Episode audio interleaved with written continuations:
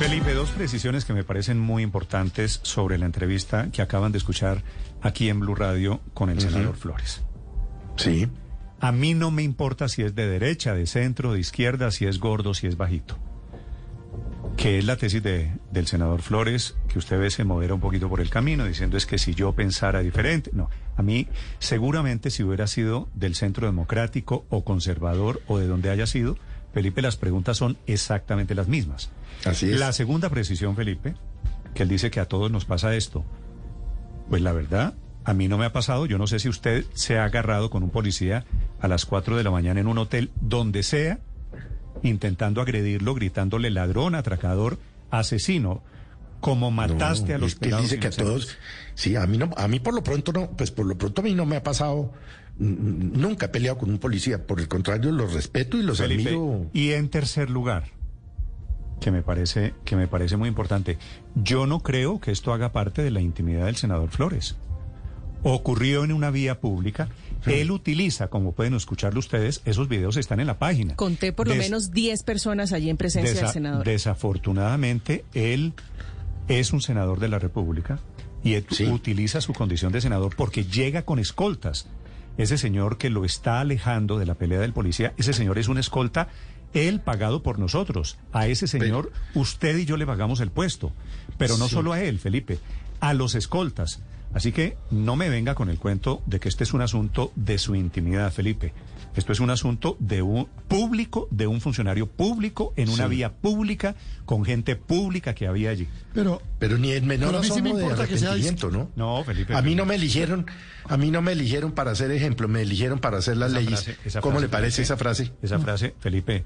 Había una época, seguramente, en que los estadistas, los políticos, eran eso porque eran el modelo de sociedad. Al Congreso llegaban los mejores. Y entonces Pero a usted mí sí me al congresista como uno de los mejores. Pero bueno, es el cambio que nos tocó vivir. a mí sí me importa que sea de izquierda o que se diga de izquierda. Recuerdo a Carlos Gaviria, siempre lo recuerdo.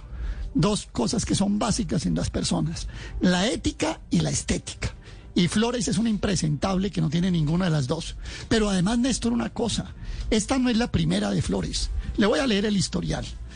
Primero, él se destacó como dirigente estudiantil en el año 2018 y a partir de allí obtuvo una plataforma que le permitió a Daniel Quintero meterlo en su lista al Consejo y llevarlo al Consejo, donde dos veces destruyó el vehículo que tenía a su disposición, hasta que le dio, como se dice, pérdida total, en circunstancias no aclaradas, pero bueno, que sí se van aclarando hoy, acorde como él dice que esto tiene su humanidad. ¿Usted se acuerda? Pero fuera de eso, perdió, ¿Usted perdió que la le ha seguido la pista a este senador Flores? Usted se A este lo- impresentable, Lo, sí. mete Gustavo Petro en la lista del pacto histórico. Como cuota de Quintero. no tapemos Acuérdese, eso. Esa era la cuota de porque Quintero en la cada vez lista. que mete a uno significa que alguien salió. ¿Usted se acuerda a quién sacó?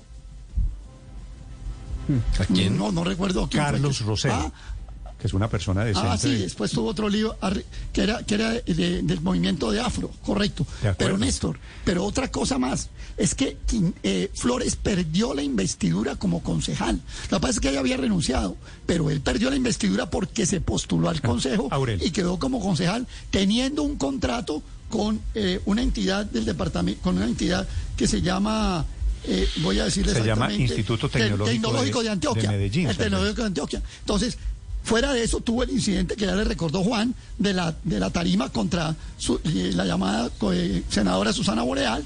Y después viene con esto. Pero lo peor de todo, en la entrevista, a mi modo de ver, es cuando dijo que él no, no va a perder su humanidad. ¿Qué quiere decir que no va a perder su humanidad?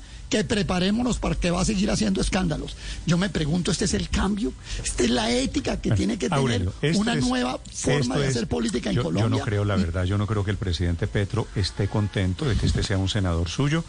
pero- y no creo que este sea el símbolo del cambio. Yo espero que no lo sea. Y por eso le digo, desafortunadamente, de estos escándalos, eso puede suceder Sí. aquí o allá. Esto- Es, es decir, esta patanería no es de un sector político, me parece a mí. Sí, Nueve de sí, la yo estoy de 52 acuerdo, Néstor, y- pero también estoy totalmente de acuerdo con usted que eh, obviamente el, el senador está profundamente equivocado pretendiendo tapar el tema y que no se discuta sobre el asunto, eh, pues invocando hechos de su vida privada que evidentemente en este contexto no lo son.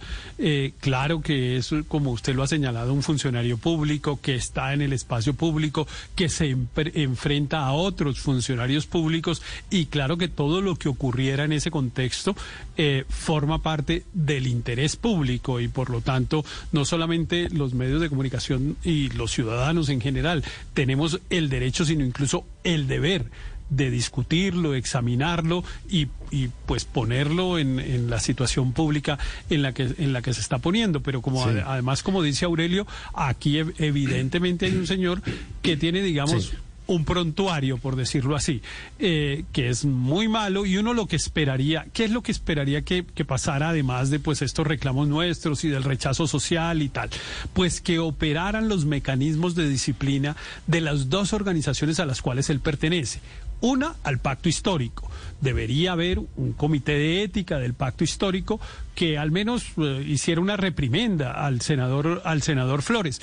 Y lo mismo los comités de ética del Senado de la República, porque no basta con que nosotros nos quejemos y con que haya el rechazo social que está habiendo. Las dos organizaciones a las cuales él pertenece tienen el deber de hacer algo para reprimir al señor y tratar de evitar lo que, esto vuelva a ocurrir. Esto, lo que pasa es que no lo vi muy arrepentido, ¿no? Cualquier es que eso, eso le iba a decir. Usted que pasa arrancó esta intervención diciendo desde cierto nivel de arrepentimiento que no lo vi por no no no no no no es que fue peor la entrevista que el perro no no es una cosa pero lamentable pero usted arrancó esta esta intervención este mini debate diciendo y eso que no le hice la última pregunta cuál era esa última pregunta Dígame usted, Felipe, ¿cuál, ¿cuál, iba a ser la última pregunta? Pues yo le hubiera preguntado que si, que si no le que, que además de todo, si no le dio pena que estaba miado. sí, pero porque es, peor la miada que la perra.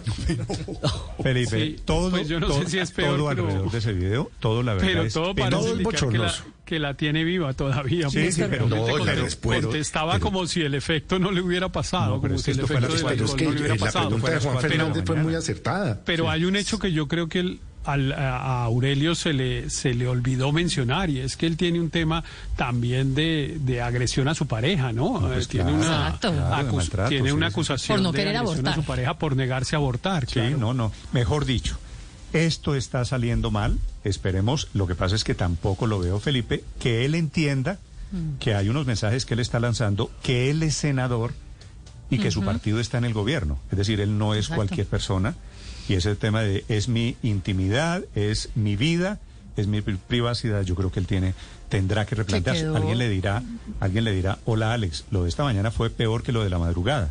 Espero que ojalá sea la última vez. Pero hay que esperar a que No, es que, la tiene viva, yo también creo que, la tiene viva. A que, duerma unas, unas 7, eh, 8 horas. ¿Usted cree, Ricardo, que... esta entrevista fue en estado de ebriedad? Pues amanecido sí está. Todavía tiene alcohol en la sangre. No, la posibilidad de, sí, de no, le alcanzaron las 5 horitas para que le decreciera la borrachera. todavía la magnitud de... No voy a decir la palabra. 10 horas se demora el alcohol en salir de la sangre. Néstor, tiene 31 años el senador. Lo digo como padre de familia. ¿Qué ejemplo puede ser una persona, no solo hablando de partido político, no le pongo bandera, pero para los jóvenes, para quienes aspiran a ser eh, eh, políticos jóvenes, eh, hacer eh, camino en, en, esa vida, en, en, el ejercicio político, eso no es un ejemplo para nadie, como ciudadano y como persona. Usted dice que no encuentra, usted dice que no encuentra nada bueno en ese video. Fíjese que yo encuentro algo muy valioso en el video y es la gallardía del policía, ah, que le dice, tóqueme y lo arresto. El policía me parece, como dicen los chinos de ahora, padre, un crack. crack. Un crack, porque le dice, ¿usted tiene pruebas de que yo maté a alguien? Pero, sí, de acuerdo. Ahí hay calumnia, ¿no? Sí, claro que, Ahí hay calumnia. Y claro que no tiene pruebas. Por eso lo denunciaron. pero obvio. Ya hablaron la denuncia, lo dice la policía. Pero este, ¿sabe que este episodio lo resume bastante bien eh, nuestro amigo Daniel Samper? ¿Qué dice que Felipe? Que el senador ya hizo mea culpa. sí, me parece que es, me parece que es el resumen perfecto de lo Pensando que bien, porque iba con acompañantes, no sabemos. Finísimo. Ah.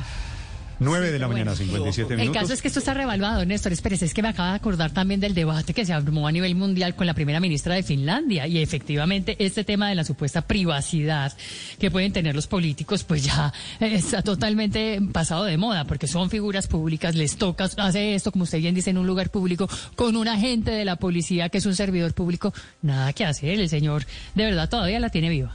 9 de la mañana, 57 minutos. Atención, la policía está anunciando que hay demanda de carácter penal contra este señor Alex Flores. Es decir, el problema le va a significar un tiempo, unos abogados y una acusación, un proceso que seguirá la Corte Suprema de Justicia. Camila Carvajal. Sí, señor Néstor, es el comunicado de la Policía Metropolitana de Cartagena en esta situación con el, con el senador Alex Flores, que dice aquí que a él lo eligieron para hacer leyes y no un ejemplo nacional. Es un comunicado de cinco puntos en el que dice la policía el recuento de lo que pasó en la madrugada. A las cuatro de la madrugada de hoy, este incidente ocurrió en el Hotel Boca Grande en Cartagena. El senador Alex Javier Flores Hernández intentó ingresar con un acompañante sin el registro en el libro de huéspedes, contrarias a las reglas del hotel. Dice además que el congresista estaba en estado de exaltación, así dice el comunicado, que agredió primero verbalmente a los empleados del hotel, que entonces con esa agresión fueron los empleados del hotel los que llamaron a la policía de Boca Grande. Tras recibir ese llamado que se hizo a través de la línea 123, la policía de Cartagena llega al lugar y es ahí, dice este comunicado Néstor, cuando los recibió con improperios, insultos y señalamientos por parte del senador, ante lo cual hicieron el video que es público esta mañana y luego le impusieron hicieron un comparendo por irrespetar a la autoridad. Y aquí, Néstor, es quizá la noticia más importante que confirma la policía de Cartagena. Se instauró ya la denuncia penal por parte de la policía por el delito de injuria y calumnia, por haber dicho que los policías habían asesinado a alguien, que eran unos asesinos, recordándoles el caso de Sucre de los tres jóvenes. Finalmente, el comunicado, Néstor, termina con la Policía Nacional rechazando categóricamente este hecho que dicen es de irrespeto a los uniformados y afecta a la convivencia ciudadana, afectando también la imagen del senador. Estás escuchando Blue Radio.